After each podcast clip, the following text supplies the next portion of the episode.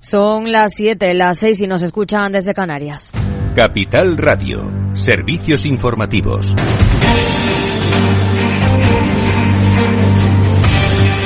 ¿Qué tal? Muy buenas tardes. El Euribor bate un nuevo récord desde 2008 al romper la barrera del 4,2%. Las 10 subidas consecutivas de los tipos de interés que ha cometido el Banco Central Europeo desde 2022 han llevado al Euribor a una escalada que lo ha situado en cifras que no se veían desde hace 15 años. Además, el Banco de España ha cifrado en 35.000 millones de euros la cantidad de dinero correspondiente a los fondos europeos que llegará al usuario final en España durante los años 2023 y 2024, aunque son cifras envueltas en una incertidumbre enorme, unas cantidades que se traducen en un aporte adicional al PIB de más de un punto porcentual, aunque las previsiones macroeconómicas no tienen en cuenta el plan de recuperación, unas previsiones en las que el organismo observa cierta desaceleración de la actividad de la economía española en el tercer trimestre, sitúa el ritmo de avance del PIB en España durante este periodo en el entorno del 0,3% intertrimestral frente al 0,4% del segundo trimestre. No es lo único, el organismo también vaticina un repunte de la inflación en 2024. Hoy también se ha pronunciado la Organización para la Cooperación y el Desarrollo Económico, la OCDE, que ha revisado al alza su previsión de crecimiento para España este año hasta el 2,3%. Eso sí, avisa a nuestro país de que necesita más flexibilidad laboral, entre otras reformas, para crecer más. Alejandra Gómez, buenas tardes. Buenas tardes, Aida. Así es, dice la economista jefe de la OCDE, Clark Lombardel, que España, como muchos otros países, puede utilizar las, reformas estructurales para favorecer un crecimiento más fuerte a medio y también a largo plazo. Lo ha destacado así la mandataria en la presentación de su informe interino de perspectivas en París, donde ella ha destacado que hay riesgos significativos en las economías, como la persistencia de una inflación elevada que ha obligado a los bancos centrales a subir los tipos y también la fase de ralentización que vive China. Con respecto a esta inflación, a esta inflación elevada, desde la OCDE insisten en que la política monetaria tiene que seguir siendo restrictiva hasta que haya signos claros de que las presiones inflacionistas remiten y que lo hacen de forma duradera. Gracias, Alejandra. La deuda mundial alcanza los 287,3 billones de euros durante el primer semestre de 2023 y marca un nuevo récord. Este aumento del endeudamiento ha estado protagonizado por las economías avanzadas al 80%, que ampliaron el volumen de deuda a casi 194 billones de euros. Los principales países responsables del aumento fueron Estados Unidos, Japón, Reino Unido y Francia. En el caso de los países ricos, mientras que China, India y Brasil estuvieron a la cabeza de las naciones emergentes. El Instituto Internacional de Finanzas apunta que el crecimiento de la deuda ha sido más abultado en el caso de gobiernos e instituciones financieras, mientras que el endurecimiento en las condiciones de financiación ha derivado en una notable desaceleración en la concesión de crédito a las familias y empresas. Y un último apunte. El gobierno italiano ha presentado una enmienda parlamentaria que elimina el tope de precios que quería imponer a las compañías aéreas ante el encarecimiento de los billetes del 200% sobre el precio medio tras las quejas de aerolíneas como Ryanair que comenzó a eliminar rutas en Italia, la nueva versión de la norma da más poderes a la entidad antimonopolio para intervenir en casos de aumentos anómalos de tarifas y en situaciones de emergencia, pero sin fijar un máximo en los precios, algo que las compañías consideraban que contravenía el libre mercado. Y a las 8 el balance con Federico Quevedo. ¿Qué tal, Fede? Buenas tardes, Aida. Tenemos un pedazo de programa hoy. Vamos a hablar, por supuesto, de inflación, de la situación del crudo, de los precios del, de la gasolina en España. Lo haremos en la lupa con Laura Blanco, en nuestros deportes de la jornada de Champions también. Y hoy tenemos debates Transforma España con jóvenes que transforman España. Vienen de Nova Talent a hablarnos del Talent Report y de las nuevas oportunidades laborales para los más jóvenes. Y luego tú sabes lo que es el Dunning-Krager. Eh, pues no, ¿verdad? Bueno, pues de esto vamos a hablar también en nuestro chico del chándal de la mano de Alejandro Mazón. Y si piensan que yo no, que no vamos a hablar del tema de las lenguas oficiales, lo voy a hacer yo en mi monólogo, al principio. bien completito, a las 8 aquí en Capital Radio. Claves del mercado. Tono negativo en Wall Street a la espera de la decisión de la Reserva Federal que conoceremos mañana. El Nasdaq cae un 0,61% en los 13.625 puntos. Retrocesos también para el S&P 500 del 0,65% en los 4.424 enteros y el promedio de industriales también cae un 0,77% en los 34.357 en el mercado de divisas según las pantallas de XTB.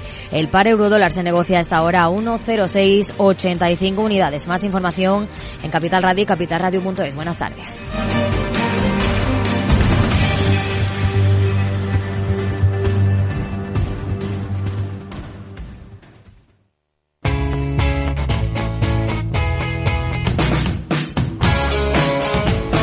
La economía despierta.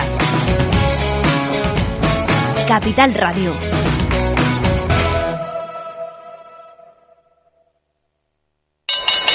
Si te consideras un apasionado de los mercados financieros y te interesa la bolsa, debes saber que comprar o vender acciones y ETFs con XTB no tiene ninguna comisión hasta 100.000 euros. Abre tu cuenta 100% online en 5 minutos. Un broker, muchas posibilidades. XTB.com.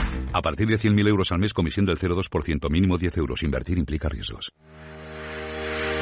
Si quieres conocer mejor las empresas con las que trabajas, empieza por Informa. Compruébalo con tres informes gratis, el nuestro para que nos conozcas más y los dos que tú elijas para tu negocio.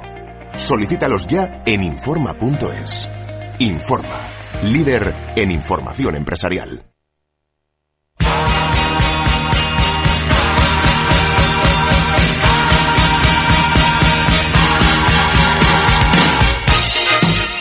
After Work.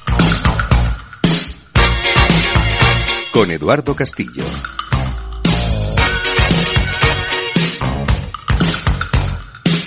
Hola, ¿qué tal? Buenas tardes. Bienvenidos al Afterword de Capital Radio que ya comienza aquí en eh, directo eh, para hablar de economía y para hablar de un poco el horizonte este complejo que, que se asoma eh, para final de año y que tiene que ver un poco con los indicadores ¿no? que hoy las instituciones de nuestro país han ido poniendo sobre la mesa y luego las revisiones ¿no? de los indicadores que sirven a las personas pues que tienen un préstamo sobre todo hipotecario, pues para hacerse una idea de lo que van a tener que detraer de sus otros consumos para dedicarlo a la hipoteca cuando se quisieron comprar una casa. Bueno, pues de esto hablaremos, pero también de muchas otras cosas que también nos da la vida y la economía.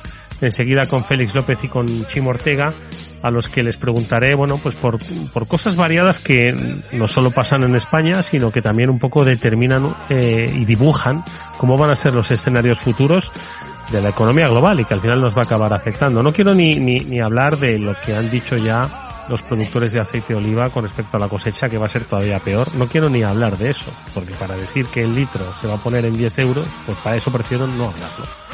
Eh, eh, y, el día que baje, pues bajará a 5, no bajará a 3. Pero bueno, insisto, no quiero, no quiero liarme y menos en la presentación. Y, y hablaremos también de pues eso de dibujar el futuro, el que tienen que dibujarse las empresas, con la inteligencia artificial. Hemos llamado a un especialista de paradigma digital para que nos diga si esto del chat GPT, del que hemos hablado largo y tendido, pues es algo que pueden eh, empezar a utilizar ya las empresas, no solo para enredar, que es lo que hacíamos algunos, ¿no? Enredar simplemente con el chat GPT, sino ponerlo al servicio de su negocio. Bueno, pues a um, Ángel Delgado, que es ingeniero de paradigma digital en Machine Learning, le vamos a preguntar cómo puede una pyme pues poner esto, el chat GPT u otras cosas, estas eh, inteligencias artificiales generativas, pues al servicio de su negocio. En fin, que rinda y que no haga perder el tiempo a empleados. Bueno, pues de esto hablamos en este programa. Vamos ya mismo con Víctor Nieva en esos mandos técnicos musicales a saludar a Félix Achimo. Venga, vamos allá.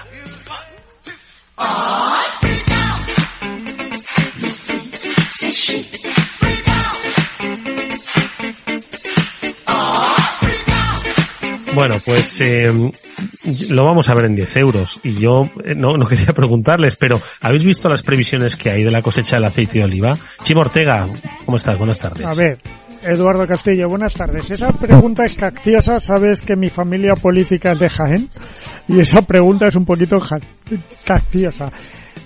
No hay aceite, si no hay más que ver los olivares, eh, hay muy poca cosecha, con lo cual el precio va a ser otra vez horrible, pero es que es lo que hay, es que ha llovido mal y a destiempo, lo poco que ha llovido, con lo cual, mm, pues poco aceite, oro, ¿cómo es eso? ¿Oro dorado? ¿Cómo era eso? ¿Oro líquido? El oro líquido. El oro líquido. Eh, y, y, hombre, no creo que suba mucho más, pero no creo que baje tampoco mucho más. Yo lo veo en 10 euros. Félix, ¿tú dónde lo ves? Eh, sí. ¿Ves? Oye, es un, ¡Hala! ¡Qué optimistas sois los dos! Es número, número redondo, hombre, ¿no? Que eso simplifica bastante todo, ¿no? Claro. La verdad es que el aceite había subido porque ya hace meses se preveía que la próxima cosecha iba a ser mala, ¿no? Pero bueno.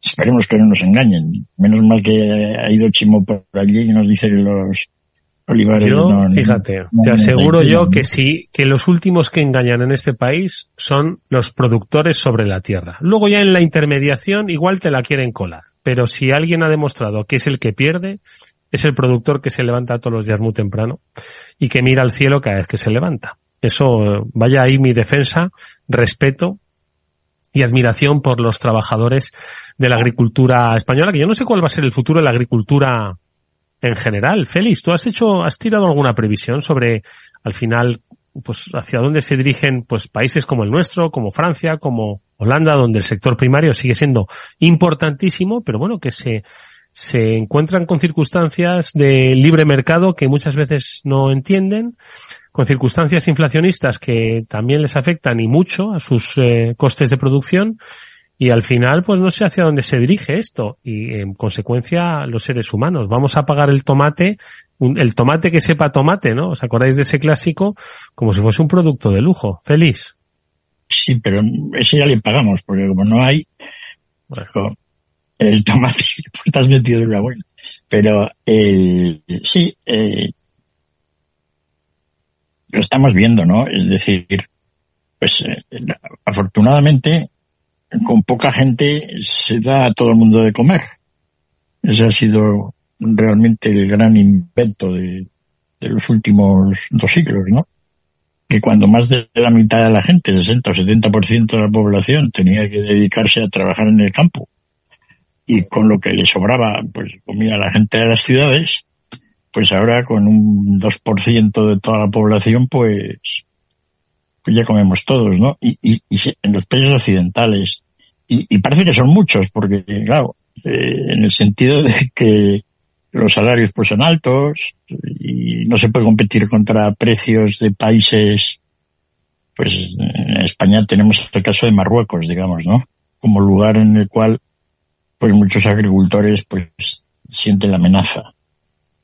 Siempre tendrá que haber gente cultivando no por más que nada porque todos tenemos que comer y afortunadamente a no ser que haya grandes cambios climáticos pues el nivel de producción agrícola cada vez es mayor, ¿no?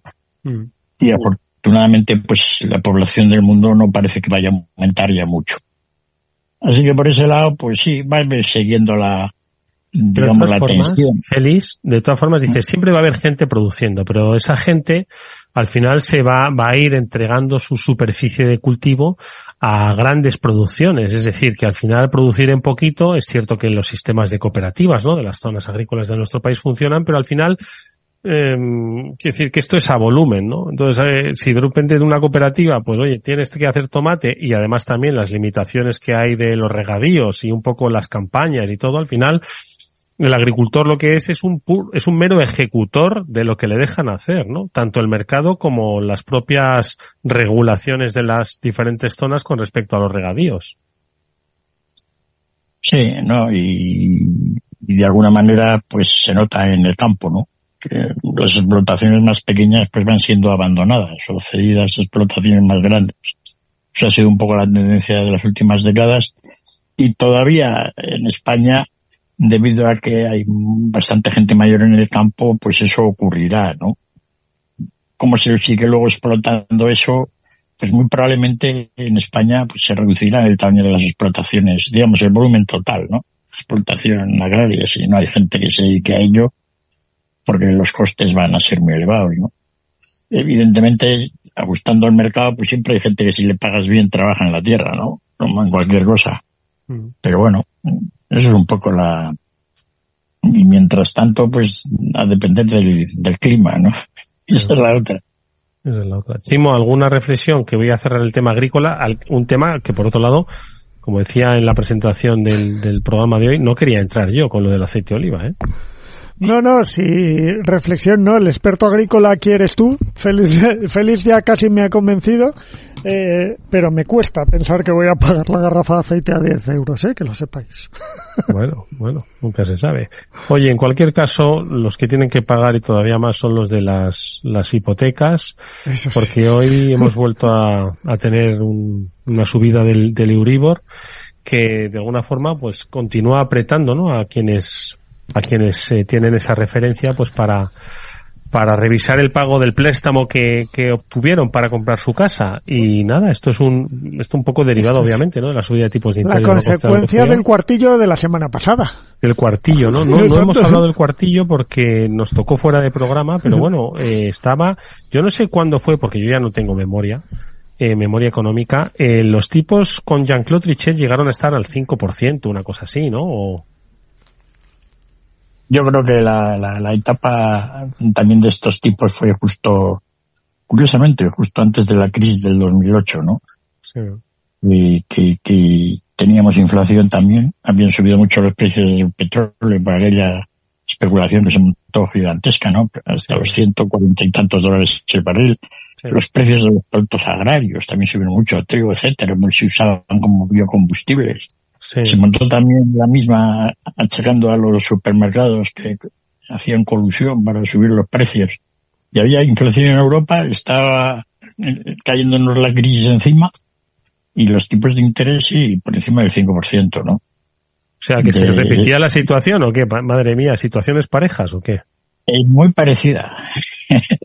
es muy parecida en algunos aspectos, ¿no? Es decir, eh, pues eso, subida de los precios del petróleo, inflación, entonces los bancos centrales tienen que tomar medidas. En aquel entonces en todo el mundo pues había habido un boom, que en el lugar un poco parecido a lo que en alguna economía, Estados Unidos pues ha ocurrido recientemente. Y bueno, llegó la crisis aquella famosa y todo cambió para abajo, ¿no? Pero sí, es decir, la subida de los tipos entonces, mucha gente dijo que fue exagerada, como mucha gente lo está diciendo ahora, ¿no? Pero bueno, las autoridades monetarias de Europa y de Estados Unidos pues siguen pensando que la inflación la tienen pues controlada, pero no tanto, y que van saliendo, que no sé de dónde salen, ¿no? Pero pues estimaciones de inflación para el próximo año más altas que las de este año. Debe ser porque alguien tiene una varita de cristal famosa, que a mí se me escapa, ¿no? Eh, salvo que estén pensando que los precios de la energía van a subir mucho, ¿no? Porque en el resto de, los productos, pues la, la, tendencia no es al alza, ¿no? Y bueno, ahí andamos, ¿no? Nos están preparando, Chimo, para, para la inflación o qué? Pues no sé para qué nos preparan, para que no nos quede dinero en el bolsillo, porque no sé en qué vamos a, a poder gastar, porque con esta subida de hipoteca estamos... Te, hoy has empezado el programa por todo lo alto, Eduardo. Nos subes el Euribor, nos subes el aceite, eh, yo no sé dónde quieres llegar, pero para poder guisar con aceite de oliva y mantener nuestra dieta mediterránea y pagar la hipoteca de la casa, igual ya no nos llega para más al paso que vamos. Yo no sé dónde va a quedar la movilidad y las ventas de coches, pero este ritmo va a volver a bajar.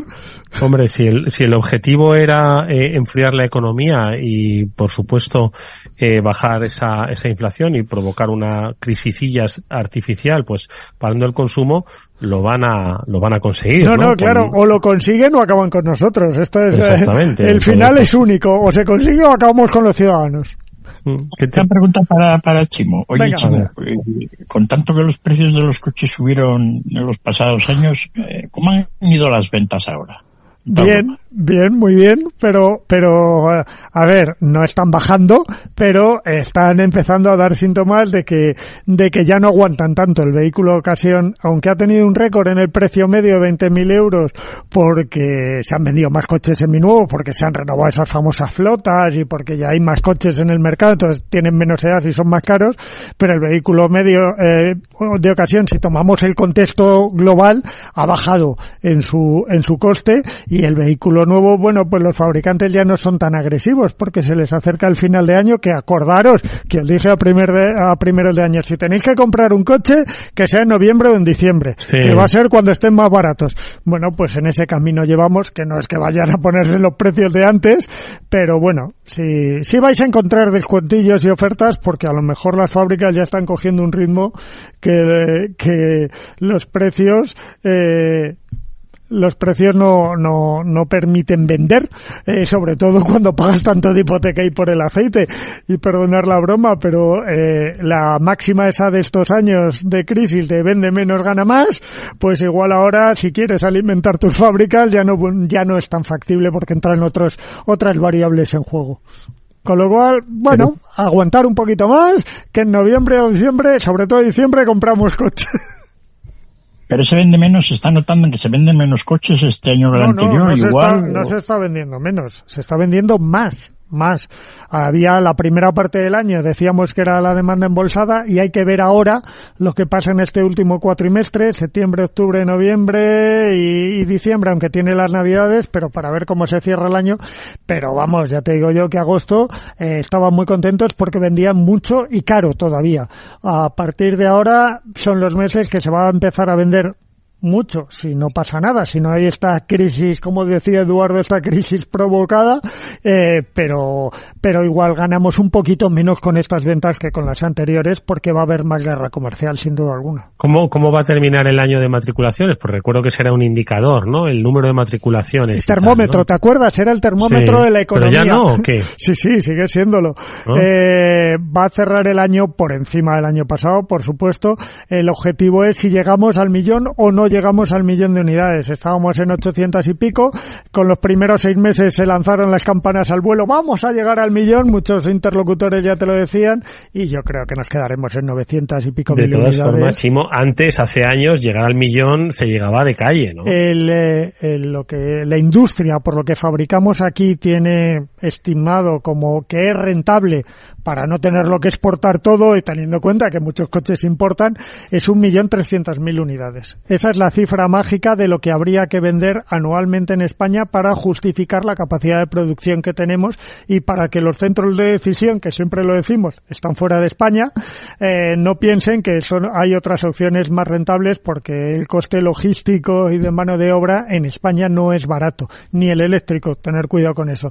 Con lo cual, pues otras variables pueden afectar si no estamos en esa, en ese número que vamos, que desde hace ya años eh, se calcula que la producción en España debe estar entre dos y medio y tres millones y la y la venta de vehículos entre un millón trescientos de acuerdo con lo que producimos. Si no llegamos a esa cifra antes o después veremos que alguna inversión pues pues cae, aunque parece que España está siendo atractivo para la producción de vehículos eléctricos porque los fabricantes están siendo muy sensibles a la hora de instalar las plantas de baterías, lo cual garantiza bastante eh, la, la salud de las plantas españolas de producción de coches.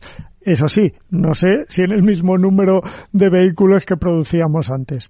Eh, recordar que estuvimos a punto de los 3 millones y ahora estamos en los dos pelados. eh, o sea, producimos un millón menos de coches que antes. ¿Qué lectura ¿Qué lectura haces del, de lo que te cuenta Chimo? Feliz. Es que quién estará comprando los coches tan caros. ¿No?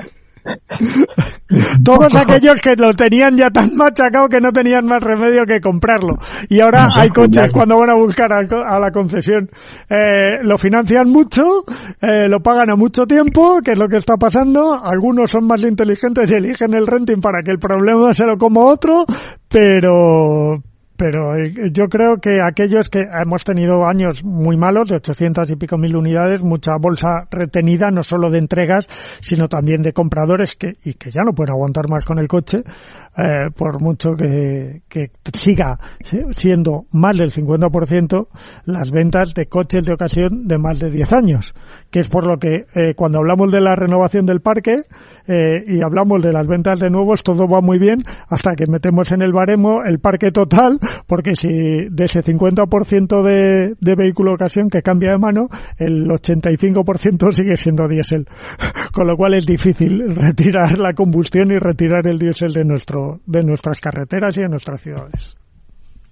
Bueno, según va pasando el tiempo, los coches... El tiempo juega a favor, el tiempo juega a favor.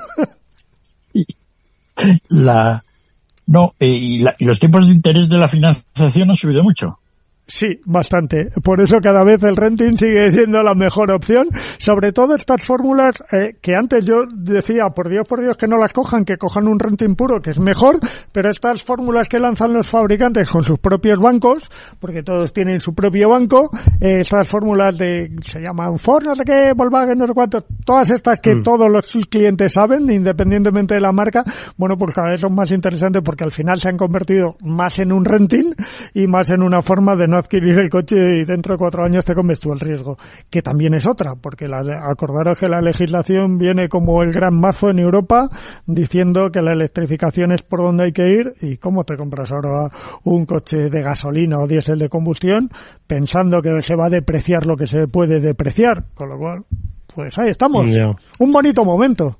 Apasionante, como todos, Eduardo Castillo. No, sí, la verdad es que eso, es fascinante, es decir, el impulso europeo, ¿no? A la electrificación del mercado, cuando ni mucho menos eh, se está trabajando en, en, en acompañar una red de, de carga, ¿no? Y de, y de simplificación de la burocracia de la implantación, ¿no? De cargadores tanto domésticos como, como en, como en ruta, ¿no? Entonces, bueno, pues se están dirigiendo hacia un mu- mundo en el que va a haber muchos coches eléctricos parados, ¿no? Es- pare- parece que hoy me he venido en plan, en plan populista, ¿eh? Pero ojo que... Eduardo, poquito- eres la leche. Qué tarde llevas hoy. Madre mía.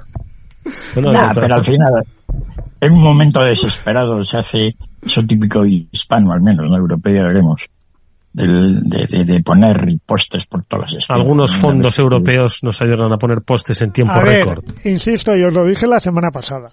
Para los Te voy a coches decir que yo hay, quién se va a llevar la, compe- la, la- la concesión. ojalá En fin. me la lleve yo.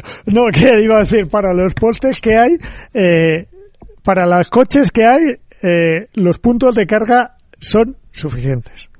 El problema es que esto, eh, y hoy lo comentaba, mira, hoy tenía en el programa a, a los responsables de ASEPA, que es la Asociación Española de Profesionales de Automoción, eh, y, todos viejos conocedores, y de viejos va con cariño, porque son todos profesores casi míos y me han enseñado eh, lo que es el automóvil y el mundo de- del automóvil y de todo lo que le rodea y los tenía hoy en el estudio en un programa que hemos empezado con ellos y, y se lo decía, es que a mí lo del coche eléctrico, que me decían, es que lo siguiente paso es el coche eléctrico sí o sí, porque además la industria no está preparada todavía para otra cosa y eso es verdad. Pero lo, lo, yo les decía, esto es que me pasa como con el teléfono móvil. A mí hace años me dijeron que esto va a ser, de repente va a ser como el cambio del móvil, un cambio disruptivo. En muy poquito tiempo vamos a pasar todos a vivir con un móvil, ¿vale? Y es, fue verdad. Bueno, pues con el coche eléctrico me lo llevan diciendo muchos años y todavía no ha pasado. ¿Llegará en algún momento? Sí. Cuando llegue eso, no hay infraestructura suficiente. Entonces, esto ya no es el huevo o la gallina, es o montas la infraestructura o te va a coger el toro en el momento en que eso pase. ¿Cuándo va a pasar? Pues cuando se vendan más automóviles chinos, aunque le fastidie a la Unión Europea porque van a venir más baratos, cuando los fabricantes europeos se pongan las pilas y decidan que prefieren vender coches porque tienen que alimentar las fábricas en vez de eh, ganar más dinero con lo que venden y empiecen a bajar los precios, cuando la demanda crezca por parte del usuario, lo que todos sabemos. Pero para entonces, en eso sí tiene razón Félix, tienen que estar puestos los puntos de recarga, porque si no esto va a ser el, iba a decir, bueno, perdón, el caos. Sí, uno va viendo lo que están haciendo los chinos y por allí pues parece que la cosa avanza rápida, ¿no? Muy rápida. Aquí- muy, muy Sí, rápida.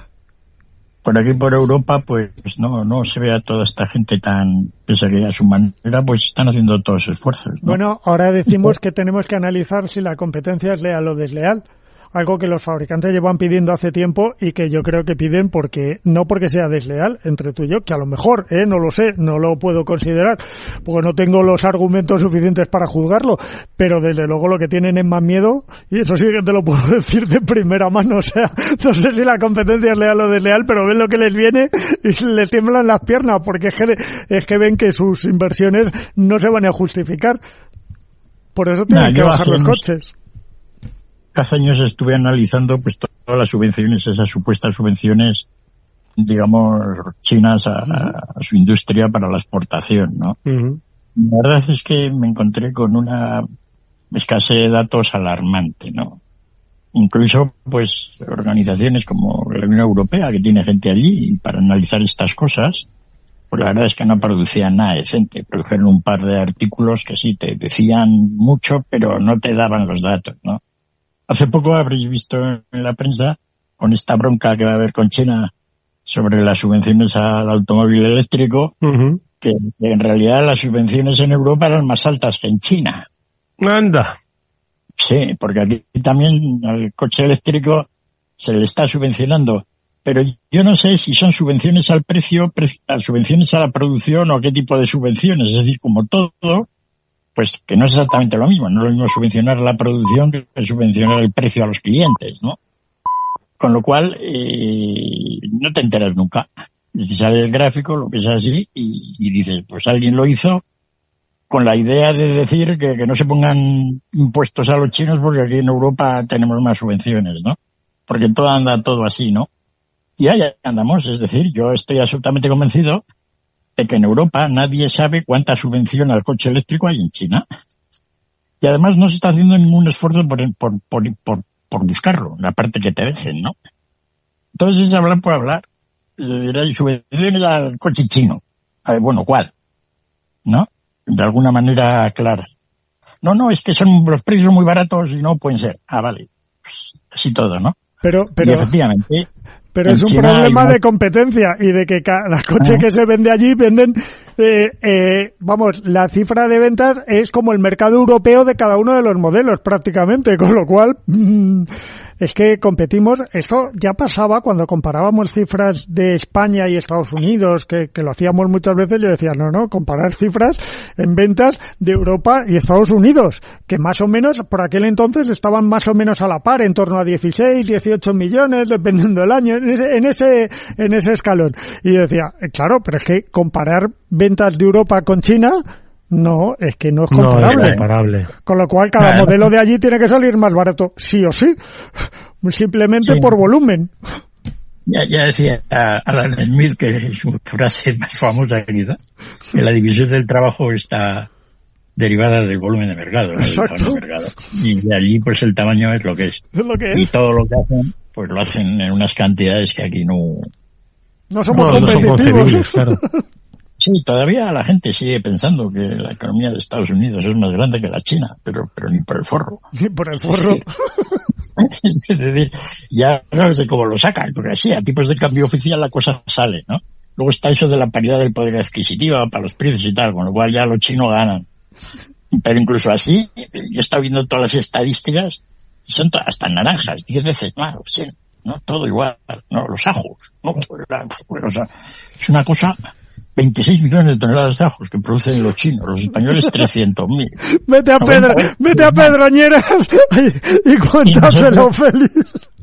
Y nosotros somos eh, los comedores de ajos con los coreanos. O sea, es una cosa, y así todo, ¿no? Eh, producción de cemento, 800, 800 millones de toneladas contra 80 Estados Unidos. Producción de acero, 10 veces. No, es todo así. Eh, pero, móviles no digamos, pero bicicletas eléctricas. Pero con esa economía de escala, eh, ¿cómo puedes competir? Decir, es que por tan barato, no. Es que la economía de escala llega a tal nivel que producen barato.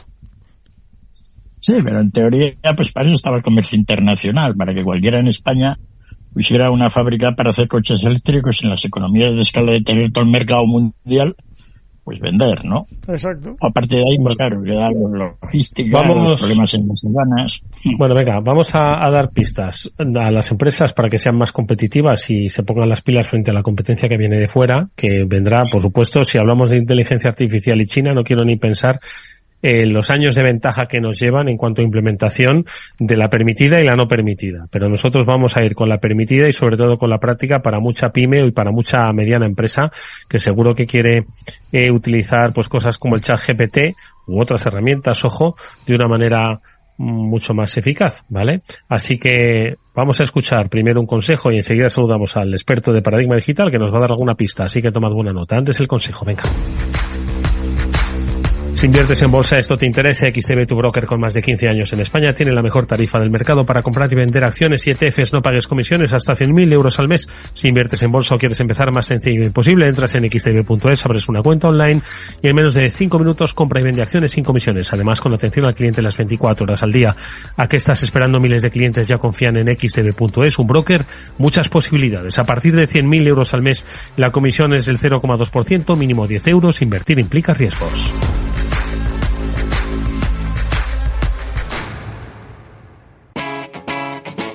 Capital Radio.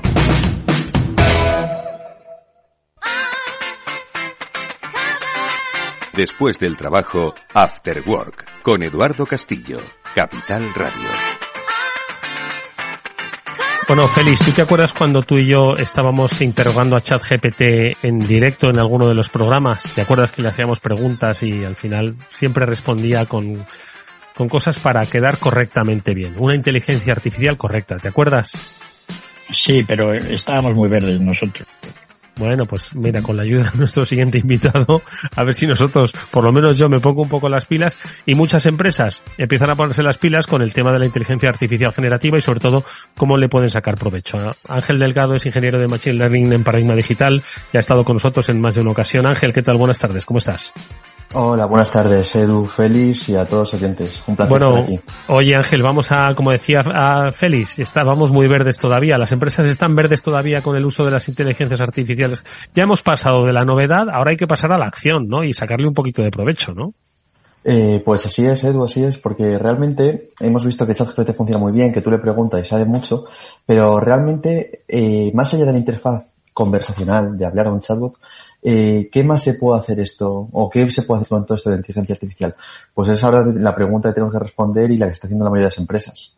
Pero entonces, claro, porque yo muchos quizás identificamos eh, una inteligencia artificial con un sistema al que tú le haces una pregunta o propuesta y te da una respuesta que, bueno, pues en este caso, si hablamos de ChatGPT, el uso es sencillo, ¿eh? Porque hay quien hace que le programe y cosas así, ¿no? Pero es, es como una respuesta textual, ¿no? Dices, es un chat, ¿no? Como, como muchas empresas ya tienen instalado un chatbot, ¿no? Pues para, para atender a sus clientes. No sé si, si el riesgo es que se queden ahí, en que solo es una cuestión de conversacional y no sabemos que se puede ir todavía más allá, Ángel. Eh, bueno, no es solo riesgo, de hecho es que quedarse, es quedarse un poco en la punta del iceberg. Eh, y lo explico.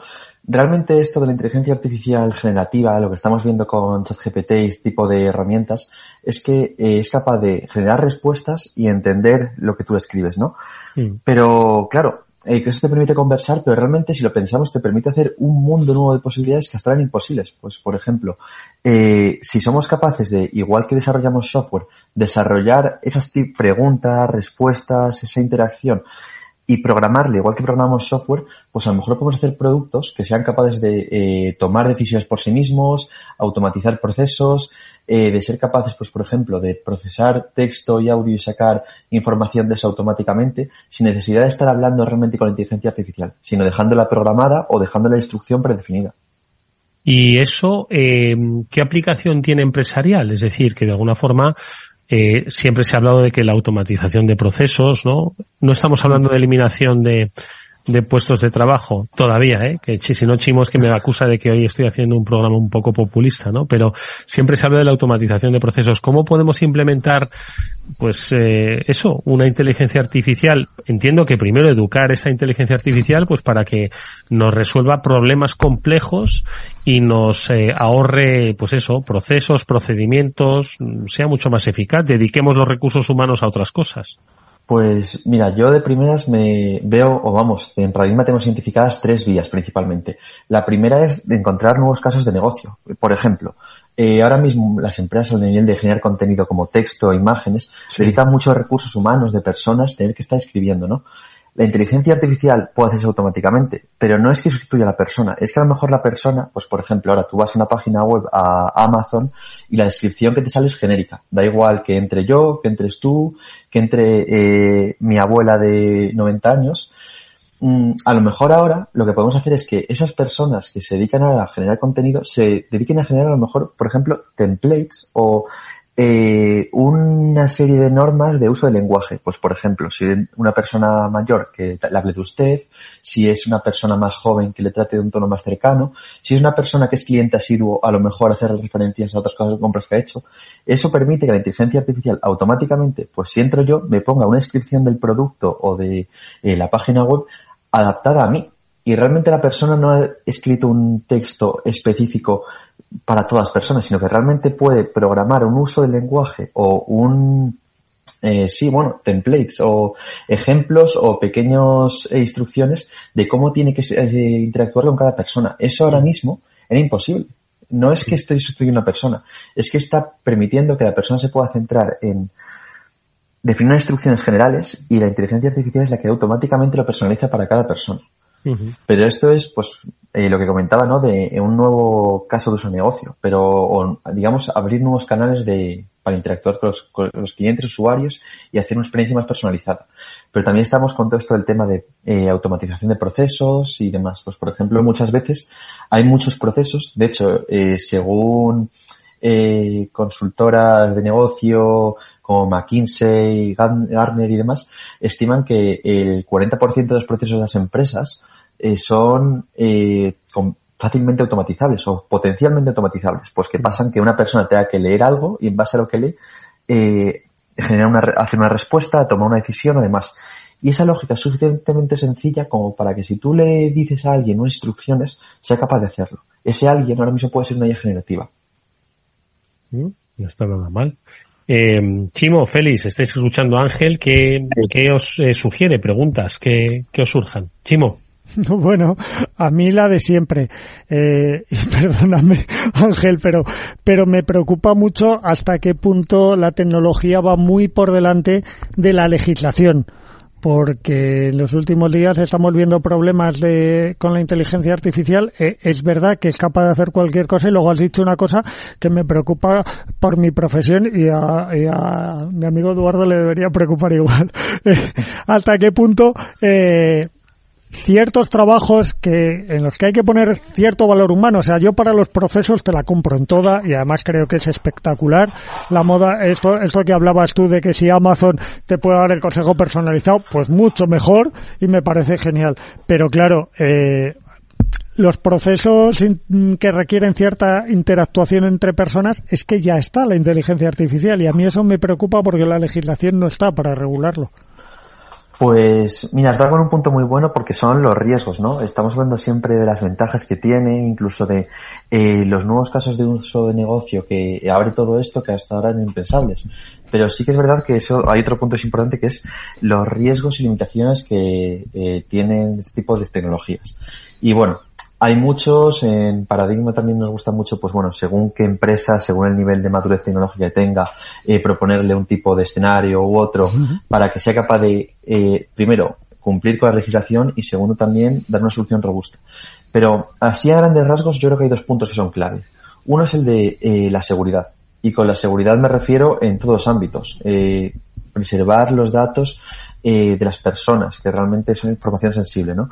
Eh, todo eso digamos que es muy importante cuando tú defines una solución, saber a dónde estás enviando los datos, qué datos son sensibles y qué datos puedes tener en cuenta, qué datos no deberías tener en cuenta a la hora de hacer una respuesta o de ahora usar una IA generativa o una IA en general. Y eso es algo en lo que realmente creo que las empresas tienen que auditar bastante y es algo en lo que estamos trabajando nosotros. Pero otro punto también lo que, en relación a lo que comentas que es eh, muy bueno, que es el tema de, eh, oye, esto realmente la interacción humana la está sustituyendo a la persona.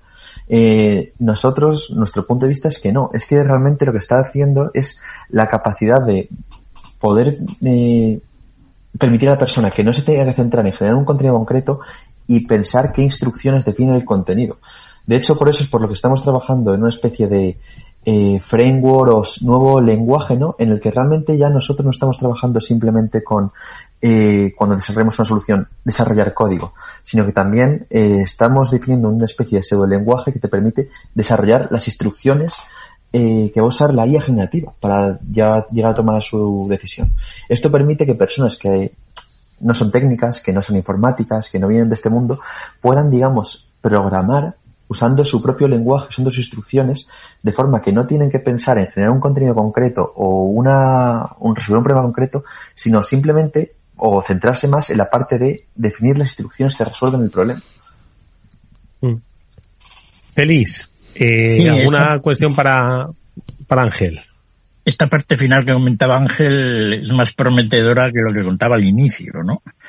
Porque mm, como que es muy complicado para la gente poder utilizar esto y sacar algún partido inicialmente, ¿no? Yo tengo ya bastante experiencia, pero la mía no es para generar cosas de empresas, ¿no? Sino modelos económicos. Pero eh, al principio, pues Ángel parecía que, oye, hay que ser un ángel casi para, para poder utilizar eso, ¿no?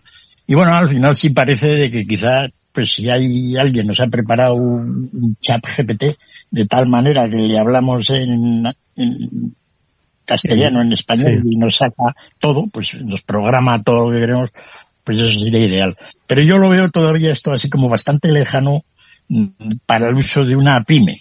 Es decir, no me veo, no sé yo qué tipo de persona en una pyme es el que puede estar utilizando esto de una manera constructiva.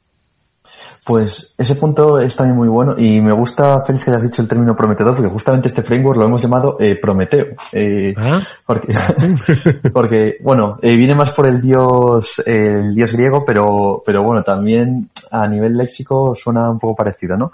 Eh, pero bueno, realmente mí es un punto muy bueno que comentas, que es, lo he pensado un poco tangencial cuando hablaba de a nivel de eh, madurez tecnológica o adopción tecnológica, me refiero un poco a eso, ¿no? Porque eh, muchas veces las pymes o sí, en general, no tiene por ser una pequeña empresa, ¿eh? ojo, hay empresas muy grandes que tienen un nivel tecnológico relativamente bajo. Entonces, eh, el tema está en que lo que no puedes proponer es a alguien que no tiene ese nivel un arco de iglesia, ¿no? Eh, porque estás proponiendo una solución que se aleja mucho a, primero, tiene que hacer una inversión demasiado grande para lo que realmente le supone y segundo, no le va a ser útil en el día a día, ¿no? Eh, lo bueno que tiene estas eh, estas generativas con respecto a lo anterior es que eh, antes hacer una IA era un proceso muy de software y que requería que tuviese una infraestructura grande. Pero es que ahora lo que estamos viendo, y lo, de hecho es que lo vemos todos, eh, ChatGPT, aunque sea solo sea usar ChatGPT, no necesitas nada. Necesitas un ordenador y escribirle.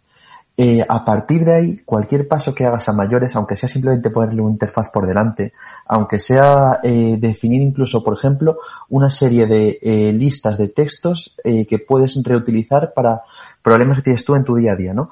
El definir ese tipo de cosas ya está ayudando a una pequeña empresa y requiere un coste de desarrollo, de implementación relativamente bajo.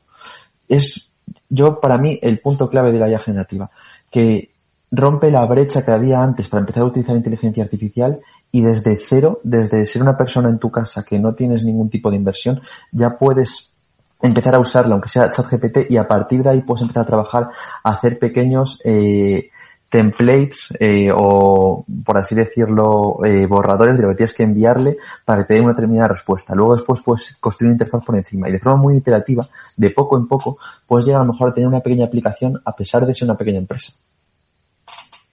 Oye, pues la verdad es que creo que, es interesantísimo el panorama que se abre para, para las compañías, eh, sobre todo si hay otras empresas, como es el caso de Paradigma Digital, que entienden que lo que hay que hacer es facilitarle a estas pymes pues una herramienta de la misma forma que cuando surgió la posibilidad de instalar herramientas de e-commerce, pues una pyme decías, madre mía, lo que me va a costar a mí eh, instalar una herramienta de e-commerce, hoy entiendo que con un solo clic de repente te han estocado todo en la página web y te han armado el sistema de distribución. Pues entiendo, Ángel, que el, proceso será más o menos similar de implantación de la inteligencia artificial, ¿no?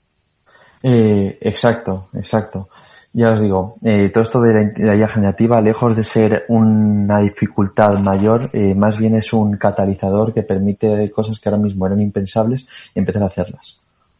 Es muy prometedor, como habéis eh, mm, puesto de acuerdo Félix y tú. Ángel Delgado es ingeniero de Machine Learning en Paradigma Digital. Gracias Ángel, mucha suerte. Un placer, muchas gracias. Hasta pronto. Hasta luego.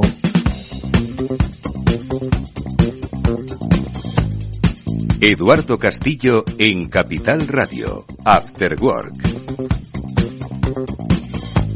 Bueno, pues es, eh, la verdad es que es un tema interesantísimo, ¿eh? Quiero decir, al final tiene que desarrollarse, ¿no? La herramienta, se ha acelerado mucho, ¿no? El desarrollo de la herramienta de la inteligencia artificial a lo largo de este 2023. Es, es fascinante, ¿no? Como eh, en diciembre de 2022 no hablábamos en absoluto de inteligencia artificial y hoy ya se nos hace imprescindible para, para optimizar los, los modelos de negocio, ¿eh? Chimo. Pues sí, Edu, la verdad es que a ver, ¿cómo va a ser tu negocio del futuro, Eduardo?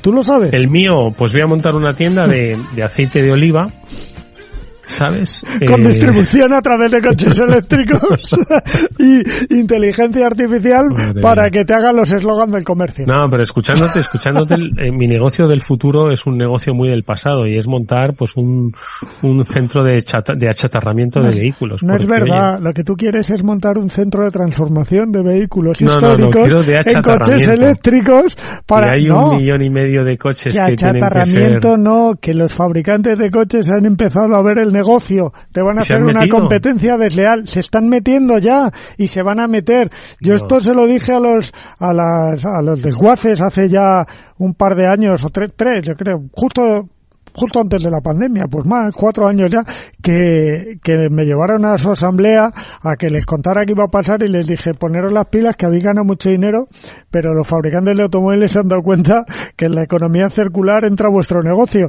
y que les va a interesar mucho porque van a ganar tanto dinero como vosotros, con lo cual tener cuidado. Bueno, pues ese ya no es el negocio. El negocio ahora es transformar, Eduardo. Tú te coges tus vehículos históricos esos que te gustan tanto y tan apasionado eres y les sí. instalamos un motor eléctrico y los vendemos a buen precio. No, pero eso es, eso es, eh, no, eso es como Eduardo Castillo, Europa que tú has querido en, comprar en, alguno que me has enseñado no. a mis páginas. Sí, pero, pero, pero, pero que, que, que hagan ruido. No, y que, que, que, que echen humo. Ya, ya tiene una famosa, ya tiene un clásico. famoso nombre, eso que te estoy proponiendo, que se llama Retrofit, y te recuerdo que hay un fabricante en España, que en Sevilla, ya ha instalado, ha dedicado una planta para hacer retrofit a sus automóviles cómo evolucionará la idea ya te lo contaré en un tiempo, pero de momento el negocio está todo inventado, Eduardo, pero Madre hay que ser mediamente, medianamente innovador. Y el lenguaje ya no lo es. Chimo, o sea, Félix, ¿qué te parece? Madre mía, para una idea de negocio que tengo. Bueno, pero de algo más práctico así para el programa, ¿no? Puedes hacer un, un chat GPT Félix y un chat GPT Chimo. ¡Ostras! ¿No? no, que me quedo sin trabajo, Félix, que yo vivo No, hombre, no. Y entonces, pues oye, si estamos un día flojos, pues tú ahí pones y sale. Eso también es verdad. Y hago, digo, hoy que el, el, el, chimo que salga sea más populista que yo incluso, ¿no? Por ejemplo. Es difícil, sí. pero bueno, lo intento. No sé. Sí, sí, no, no, la verdad es que, eh, no cabe duda, yo creo que, que, que, es el tema, o sea, la inteligencia artificial es el tema de este año.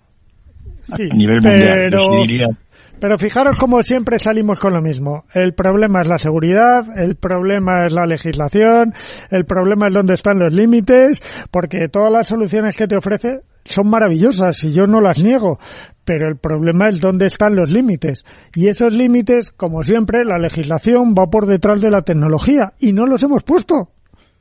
No los hemos ya, puesto. el problema del límite a esto es un poco como el de, como el de la contaminación a nivel global tú puedes poner límites aquí, pero si los chinos resulta que están poniendo centrales térmicas, pues no hemos avanzado mucho. No, sí, eso está ¿no? clarísimo. Yo creo que eso es un poco el problema. Es decir, aquí en Europa ahora nos podemos poner a limitar el no, funcionamiento. Pero por lo menos esto. a gestionar buenas o malas prácticas. Eh, no, y ver un poco cómo hacer con otros, porque claro, ese es un poco el problema, ¿no? El mundo está dividido tan a trozos claro. que, que, que poner algo homogéneo pues es casi imposible. Es casi poner puertas al campo. Claro, y si alguien está haciendo cosas peligrosas con el chat GPT en Europa, pues se va y las hace en, en, en yo qué sé, en, en, unas islas por ahí en el Caribe, ¿no? Y encima, que encima vive mejor. Eduardo, no se te ocurre irte al Caribe a clonar nuestras voces para hacer el programa desde allí, que te veo venir. Bueno, quiero decir que uno lo podría lo podría hacer igualmente desde el Caribe con la gente real a través de Zoom. Ayer, por cierto, en el programa me acordé de vosotros. Nos eh, contó uno de los amigos que vino al, al programa de ciberseguridad que, que el, el, el, la empresa Zoom, ¿vale? El, el, jefe de Zoom estaba pidiendo presencialidad a sus empleados, ¿vale? Eh, ¿Dónde vive él? Vale, en una, en una nueva vuelta de tuerca de la, Claro, de la, Es que lo hace para que todos seamos virtuales menos ellos. oye, mira, nos hemos dejado, Sí, dime. no, que digo que nos hemos dejado para los últimos cuatro minutos de programa, pues lo que yo quería haber hablado al principio, ¿no? Que son esas previsiones, ¿no? De PIB para los, los, eh, los próximos meses, ¿no? Una rebaja de, de la previsión de crecimiento, aunque se hayan revisado al alza, ¿no? Los años pospandémicos, que eso está muy bien, pero no sé si eso es eh, suficientemente bueno como para ver qué es lo que va a pasar a el próximo año, Félix, que tenemos advertencia del Banco de España. Sí, bueno, todos estos datos en- que salen de todos los países, los del Fondo Monetario Internacional y luego lo que dan pues aquí en Europa, etcétera, pues son como los de un aterrizaje muy suave. En realidad ni aterrizaje. Es decir, pasa el avión, ¿no? Parece que aterriza, pero no. Sigue, sigue por ahí. eh, Amaga con, amaga con aterrizar, pero no. Amaga aterrizar, pero no, sigue volando felizmente. ¿no? Y es un poco la- las predicciones. No se sabe muy bien que con todas esas turbulencias en el avión de altos tipos de interés, hipotecas, deuda pública americana, que no sé lo que están haciendo con ello. Lo de la deuda pública americana de estos últimos meses es lo más sorprendente de la historia de la humanidad. ¿Por qué? Porque hay, está enorme el, el crecimiento de deuda americana, el déficit americano en un boom, digamos, económico, que es absolutamente inconcebible. Desde que levantaron el, el techo este para la deuda, esas guerrillas que se meten en Estados Unidos de vez en cuando, está aumentando a un trillón al mes. Es decir, la deuda americana ahora es de unos 33 o 34 trillones de, de dólares. ¿Y por qué se están endeudando tanto? Eso es lo que yo me estoy explicando. ¿Qué Es más decir, da si no lo van a pagar nunca? De alguna manera se les han caído los ingresos, que no sé exactamente muy bien qué, de respecto al año anterior. Los ingresos públicos del gobierno federal han caído, según he leído, un 10%, lo cual es una sorpresa increíble. No sé si que tiene que ver con las inflaciones o, cómo, cómo ha podido ocurrir eso, ¿no? El hecho es que la deuda pública americana ahora es una cosa absolutamente increíble. No, es algo como, ¿y cómo puedes tener la mayor deuda de la historia? Es decir, es que son deudas de la época de la crisis del 2008-2010, cuando había que meter dinero allí para salvar la economía. No llega todavía a ese gasto que tuvo Trump y Biden ahí durante los cheques que daban a todo el mundo, pero se le aproxima. Es decir, eh, están teniendo deuda, incrementos de deuda pública a nivel de crisis grandiosa. Y no sabemos qué pasa. ¿No? O sea que, si eso es así, y esto continúa, pues ríete tú de la inflación. Es decir, que hemos visto muchos años inflación cero con grandes crecimientos de deuda. Bueno, ahora estamos viendo inflación muy alta con grandes crecimientos de deuda. Igual esto puede continuar más, ¿no? Est- Estamos en una situación realmente compleja. Así que ese avión que está ahí a punto de aterrizar, pero que no, vete a saber si al final se da un galletazo. Madre mía, pues que Dios no lo quiera, ¿vale? Pero no le perderemos ojo a esto que dices de la deuda americana, si queréis lo hablamos la próxima semana, porque ya tiempo se nos ha acabado. Como siempre ha sido un gusto escucharos, aunque no sé si sois inteligencias artificiales y no me he dado cuenta. Chimo Ortega, Félix López, no, no, sois vosotros. Gracias amigos, Yo un estoy en gusto, el estudio, o sea un que gusto no. estar con vosotros. Adiós amigos. Adiós. Gracias a Víctor Nieva, que tampoco es una inteligencia artificial, él está ahí. Nos despedirá con buena música. Hasta mañana, adiós, adiós.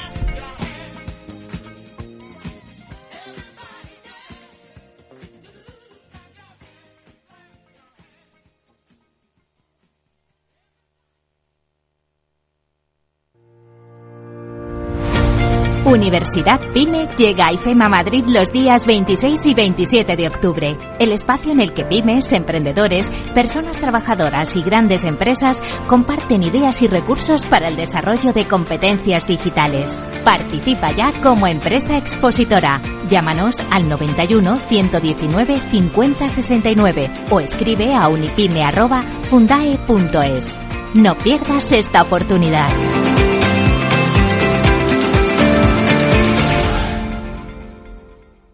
¿Qué es ir más allá? Con Arval podrás llegar donde te propongas de la forma más sostenible, y asegurar un mundo mejor contribuyendo a la seguridad en carretera, al futuro de las ciudades y a la calidad de vida. Ser responsable sin tener miedo al liderar el cambio. Arval, la transición energética arranca aquí. Más información en arval.es. Capital Radio. Siente la economía. Capital Radio 103.2. Esto te estás perdiendo si no escuchas a Rocío Arbiza en Mercado Abierto.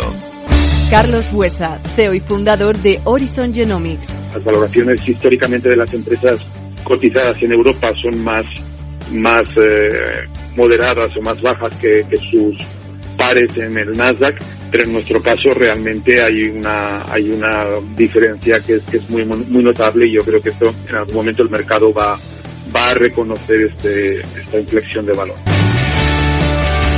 Mercado Abierto con Rocío Arbiza. Acción, emoción, pasión. Deporte en estado puro todos los días en el balance de la mano de Paco Lloret. Entre las ocho y las ocho y media de la noche, el balance de los deportes en Capital Radio.